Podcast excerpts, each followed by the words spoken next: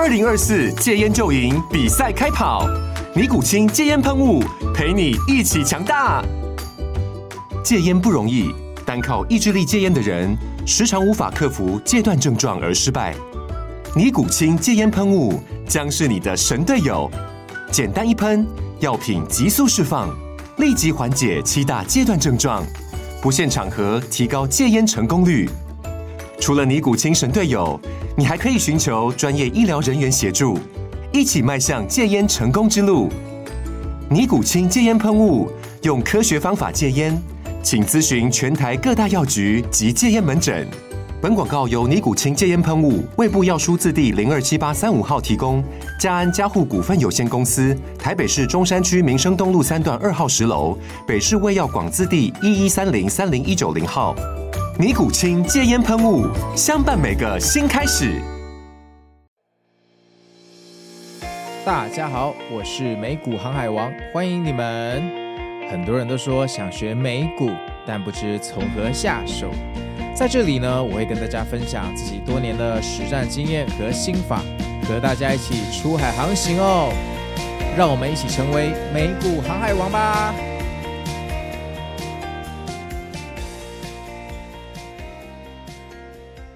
大家好，我是美股航海王啊，这是我们的第二集，标题是买进你的第一支美股，但千万别爱上它。买股票的时候，我们大大部分是带着乐观的情绪去买入嘛，哈，因为我们觉得呃这个股票会涨，所以我们就去买。当然了哈，我们不讨论这个放空的状况哈。那这种情绪，要么就我们自我感觉良好，或者是说我们相信我们的直觉。或者我们做了一番呃研究的结果，我们决定，哎，这个股票在未来的某个时间，呃，前景非常的看好哦，它可能会涨，所以我们现在进行一个买入的动作。那相信自己跟坚持到底哦，是两大成功要素嘛，哈，我们都靠着这个习惯啊，走到今天，在职场上获得了我们的成就，或者我们常常看一些很伟大的创业家的传记，他们都说啊，你要听自己心里的声音，要相信自己，然后呢，创业就是看谁活到最后，要坚持坚持，失败了就再站起来，失败为成功之母嘛，哈。所以相信自己跟坚持到底这两个因素合起来，就是成功者的习惯。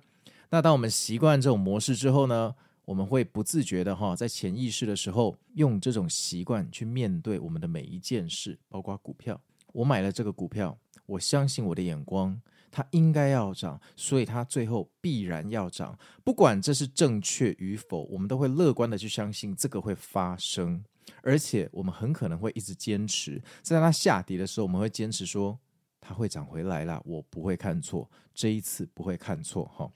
那这个就有一点危险了哈，因为结果往往不是这么顺着人意，不然大家都做股票都炒股票嘛，都不要上班了嘛哈，都不要工作嘛哈。往往我们听到的故事结局都是买越多赔越多，越跌越买，继续向下摊平，最后满手鲜血，然后出局。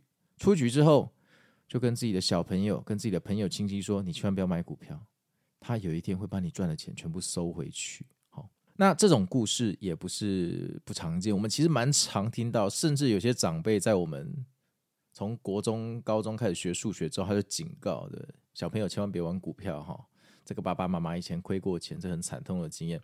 是啦，没有错啦哈。有一句话就是市场常常把你赚的钱收回去。不过，其实如果你把股票的大盘哈，在台湾可能就是我们的加权指数。好，如果是美股的话，就是标普五百、纳斯达克跟道琼指数嘛。你摊开一百年的这三个指数来看，根本就是单方面上涨。那市场如果把你的钱收回去，为什么市场会不断的往上涨？那就表示我们的绩效其实输给大盘嘛。不然你买了，理论上放在那里，如果你选股策略不要太糟糕的话，对不对？对一半错一半，至少打个平手就跟着大盘走就好了嘛。所以这个跟我们自己呃操作的态度十分的有关系哦。我们可能坚持坚持坚持，然后到最后在错的时候坚持不了了，出去了。结果回暖的时候，我们以人不在场内，那就是这反弹就跟我们无关了嘛，哈，那就是没办法了，哈。那如果说你一百块的时候卖掉，它反弹到一百二，请问大家你买得下去吗？你一定会说，好啦，回到一百块我就买进。只可惜啊，这句话有个魔力，就是每当我们讲了这句话，这个股票就不会再回到一百块了。这个真的很神奇哈，这非常的神奇哈。那这个原理其实以后再找时间跟大家谈，为什么我们只要说出这个股票如果回到一百块，我就要再买入，然后讲了这句话，好像它从此就不会再回到一百块，这真的很神奇，对不对？但其实它背后是有逻辑的，它不是靠呃玄学来解释。好，回到今天的主题哦，就是我们往往哈相信自己，然后坚持到底这两个成功者的习惯来做股票。尤其最一开始进场买股票的朋友，通常都是这样，因为当年我自己也是这样，好，我自己也是。然后呢，这样会有什么问题呢？一旦市场的状况不如我们预期的时候，我们第二个成功者的习惯，坚持到底，马上就会自动启动了。于是我们就会脑中呃浮现一些很伟大的画面，就是众人恐惧，我需要贪婪。啊，巴菲特的名言。这一句话更是无形中助长了我们坚持到底，还有相信自己的这两个信念，所以最后就火上加油。那如果最后有反弹成功，那当然恭喜了哈。那如果没有反弹成功，那我们从此对股票就骂不绝口，哈，大概就是这样子。那为什么会这样哈？那这样要怎么预防？首先，我必须说，通常会玩股票的人都是工作有一点额外的积蓄嘛，那表示你工作上已经有盈余。就是你的薪水扣除你的生活开支，你有多余的钱可以来玩股票。好，你不太可能拿吃饭的钱来玩股票嘛，对不对？你一定是吃得饱、睡得饱，你才把剩下的钱拿来做股票，对吧？这就是我今天要讲的。我们千万别跟股票谈恋爱啊！我们千万别跟股票谈恋爱啊！哦，拥有股票的时候，我们心里好像很满足，我们拥有它。但请注意啊，股票跟手表不一样，哈，股票跟房子也不一样，房子。没卖掉，我可以住；手表我没卖掉，我还可以戴。那股票没卖掉，就是股票，它能干嘛？它只是系统里的一串代码，跟我们生活没有关系。那就像上一集讲的，我们大家也不去干涉人家内政，也不去参加股东会，我们完全没有存在感，跟跟这个这个股票的目标的标的公司完全脱轨啊！那到底股票能干嘛？我告诉大家，股票完全不能干嘛，它只是占用了你的现金流，因为股票你现在只要卖掉。就会变成现金，现金就是现金流，我们就可以做很多其他的事情，对不对？这些都是我们的时间成本，看我们的钱要投在哪里嘛。好，所以既然我们没有办法摆脱成功者的习惯，或者说因为有成功者的习惯，才会让我们走到想要试试看美股的这一条路的话，我们几乎不可能避免这两个成功者的习惯。好，相信自己跟坚持到底。那我们要怎么阻止？坏事的发生，甚至在逆势的时候，我们可以及时的脱身，不要造成严重而不可挽回的伤害呢？哈，我必须说哈，要得到这个答案，我们先想一件事情哦：什么样的情况下我们会被一击必杀，直接出局？无非是一次交易我们亏了太多的钱嘛。那什么叫亏太多的钱？就是我在一次的交易里面，我亏掉了太多百分比的钱。已造成不可挽回的伤害。譬如说，我拿一百万投入我的股市，好，它是我的本金。然后呢，我在一次的交易里面，就一个交易哦，我亏掉了五十万，我亏掉了百分之五十的本金。那这个比例很恐怖啊！哈，有经验的投资者听到这里可能听不下去，他觉得怎么可能有这种事发生？业界的潜规矩，对不对？一笔交易。不能亏超过两个百分比的本金，也就是说，你一百万元里面，你每一笔交易如果亏超过两万元的时候，就差不多该停损了，就是这个意思。但我当然知道嘛，我当然知道，对，但愿意用两 percent 来规划每一笔交易的停损点的人，通常已经很有经验了。在一开始踏入股市的时候，大家通常都初生之犊不畏虎啊，没有人会去管这规则嘛。我今天进去。我是光荣的散户，我当然是 all in 啊！我 all in 就是要来一波要赚大的，明天就想要开始涨，谁还跟你什么两 percent 的那个那个停损机制，对不对？所以，对于一开始投入股市、美股，尤其是美股，哈，对于一开始投入股市，尤其是美股的人，这种习惯特别危险，因为美股跟台股不一样，美股它没有涨跌幅的限制，意思是说啊。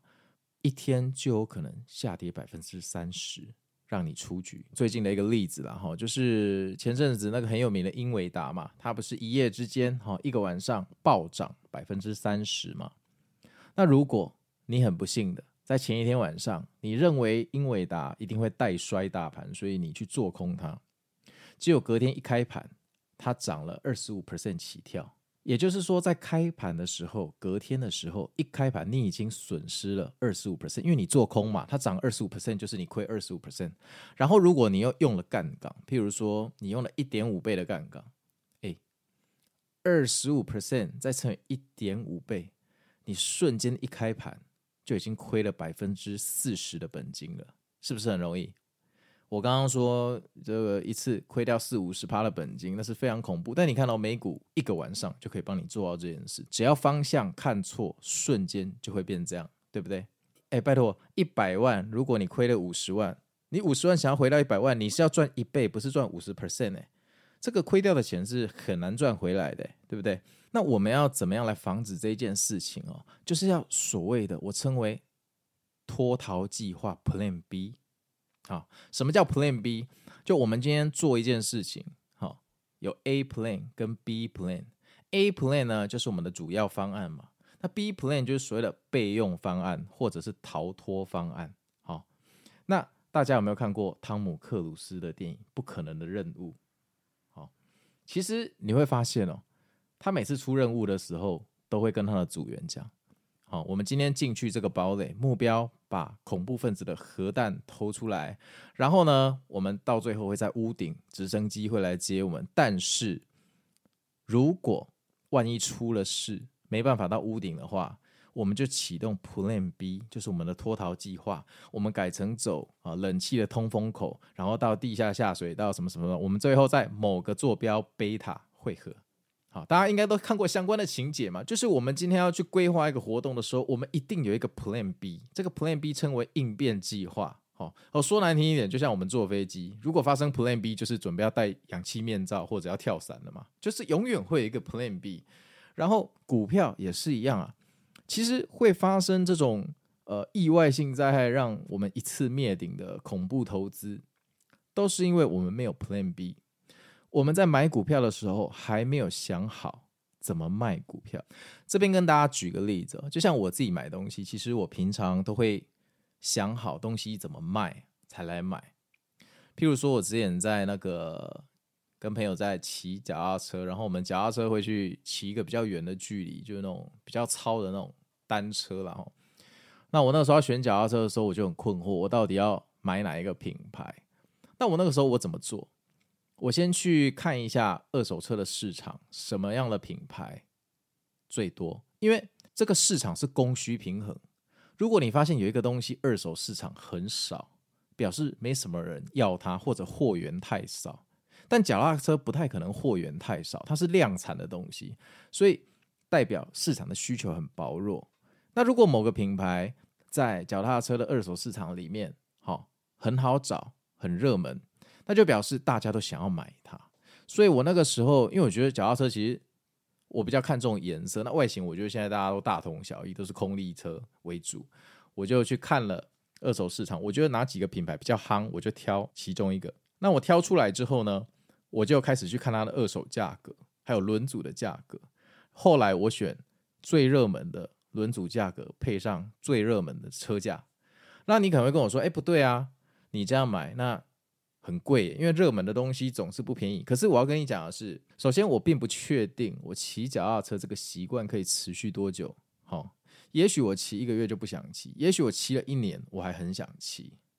但是我可以控制的是，我现在买入的东西如果是市场渴求欢迎的东西，到时候我不想做这一件事的时候，或者我对脚踏车已经放弃的时候，我去卖它的时候，我会有定价权，我会很好卖。我会很好卖，然后你知道卖东西最惨的就是卖太久没人要。我宁可买贵一点，但卖的时候很好卖。我也不想要说我卖的时候卖不出去。事情的成本其实我是看价差，我不是看进价。也许我的脚踏车要五万块，你的是三万块，你觉得你省了两万，但事实上最后我五万块的东西在四万块可以在二手市场卖掉，但你说不定最后在市场只能卖五千块。那也许。最后算下来我亏的比你少嘛，对不对？所以这个就是一个 Plan B 的例子。其实我本身自己买任何的东西，买任何的东西都是用这个角度去看。我喜欢先想好怎么卖，再来买东西，除非好，除非那个东西是不可逆的，譬如说电视。哎，我还真的不知道怎么卖电视，我真的不知道怎么卖电视，因为电视进步太快了。现在第一名的电视，三年后它就变成规格赶不上人家。电视真的太快，所以我觉得像电视、冰箱这个可能就比较算永久性消费。这个我确实还想不到怎么卖它了哈，而且这么大的东西到时候要搬运也很麻烦，对不对？所以股票也是一样，好，股票也是一样。我买股票的时候，我习惯先想好我要在什么情况下多少钱把这个股票出掉。我觉得这件事情真的很重要。其实。其实我有好几次的灾难都靠这样子去把它闪过去，这个真的很重要。这个就像我们帮车子买保险一样，我买了保险，我车祸的时候至少我不用付修车费。对方如果撞得很严重，医药费至少保险会帮我 cover 嘛，对不对？我只需要担心我自己的伤势要多久才能恢复。那大家都懂得帮汽车买保险，结果买股票的时候金额更大，完全都不保险呢。很多散户朋友都直接。All in，不买任何保险，等着股票涨。股票涨了，耶，太棒了！股票没涨，哇靠，向下跌，继续摊平加码，继续融资，哎，结果最后吃了一根大绿 K，有没有？俗称的一根大阴 K，阴天的阴啊，大阴 K，然后就出局了。然后后悔的时候来不及了，因为本金只要亏损超过五十 percent，接下来会非常的难赚回来。好，非常的难，所以这就是我说的哈，就是我们买东西的时候跟买车一样，好，我们最好是要帮这个东西上保险，就像买房子的时候，呃，通常也会要求你要上地震火灾险嘛。那买股票的时候，总要上一个亏钱的保险嘛，哈。那这个保险的方式有很多种，这以后会跟大家讲哈。比较常见的方式很有可能是。帮这个股票买期权去避险，或者是做空期货去避险，或者是买债券好去避险。最简单的，我觉得初学者刚踏入美股的最简单的就是制定好脱逃计划，直接把停损单打好。就是我买八十五块，我就告诉自己，如果它跌到七十八块，我就出掉，而且出掉哦，不管任何原因，只要它到七十八块。就算天塌下来，我也要把它出掉。我不管它以后要不要反弹，我不管它现在往下跌到底是真的还假的，反正到这个价钱，我二话不说出掉。这很重要，因为很多人设了停损单之后，当价钱快要碰到停损单的时候，他会去改单，把价钱再改低一点，再多熬个几天，就改到最后，那你干脆不要设这个单好了。每次快到你就一直改改改改改改改改改。改到最后就就就就出局啦，那有什么用，对不对？你可能会说，那你设这个停损单，你可能会呃掉了很多利润嘛，对不对？啊、你一定有时候设了停损单，结果停损之后，隔天甚至半小时后就大反弹，那要怎么办？那这个东西我告诉你哦，就是我跟你分享我的经验，好、正常，嘿，非常正常，好、因为你的停损单不可能每一次都是。神队友都帮到你，一定有时候你的停损单是猪队友，会让你提早离场，错过反弹。可是你要想，你今天帮你的汽车买保险，你是不是要缴保险费？对不对？那你怎么不跟我说，你买了保险，你却亏了保险费呢？这不是一个矛盾吗？你今天帮你的股票买了保险，你设了一个停损单，那我问你，你的代价是什么？因为毕竟你设停损单，你不需要先缴一笔钱嘛，你不需要像买保险、买汽车保险一样，你不需要先缴一笔钱。所以其实你设这个停损单的代价是，这个停损单如果有一天被触发了，你可能会损失的潜在利润，这个才是你这张保单真正的价格。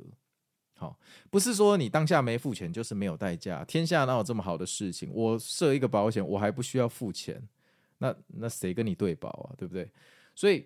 如果今天好，你设这个停损单，你十笔交易十笔都有设停损单，对不对？有六笔是成功帮你躲过杀身之祸，另外四笔好让你错过反弹，对不对？那你就当做那四笔错过的反弹的代价来支付这六笔潜在的损失。好，那通常以我的经验来讲啦，到最后都不会亏，因为。因为其实我觉得在，我觉得在这个美股的市场里面哦，真的活下来是比较重要的。如果说有办法活下来的话，长远一定都是跟着大盘赚钱的。因为美股的大盘基本上全世界都是相信它会一直往上，好，时间拉得够长，永远都是往上。其实空头也这么相信哦。做空的人，他也相信美股是永远往上的，但是他们是挑在最脆弱的时候去做空，去让它短暂的下跌。做空的人其实都知道，它不可能永远下跌，所以做空的人都只是为了吃那一段很陡的那个下跌的波段。他们吃完那一段，他们就变多头了。世界上没有永远的空头，但是有永远的多头。好，这就是今天的全部内容。买进你的第一支美股，但千万别爱上它。买房子会有火灾、地震险，买车也会有保险。汤姆克鲁斯出任务也会有脱逃计划。我们买股票也要把停损单打好，避免一次性的毁灭性损害哦。千万不要让我们的成功习惯、坚持与相信自己成为了股票的绊脚石。我是美股航海王，很高兴认识你们，我们下集见。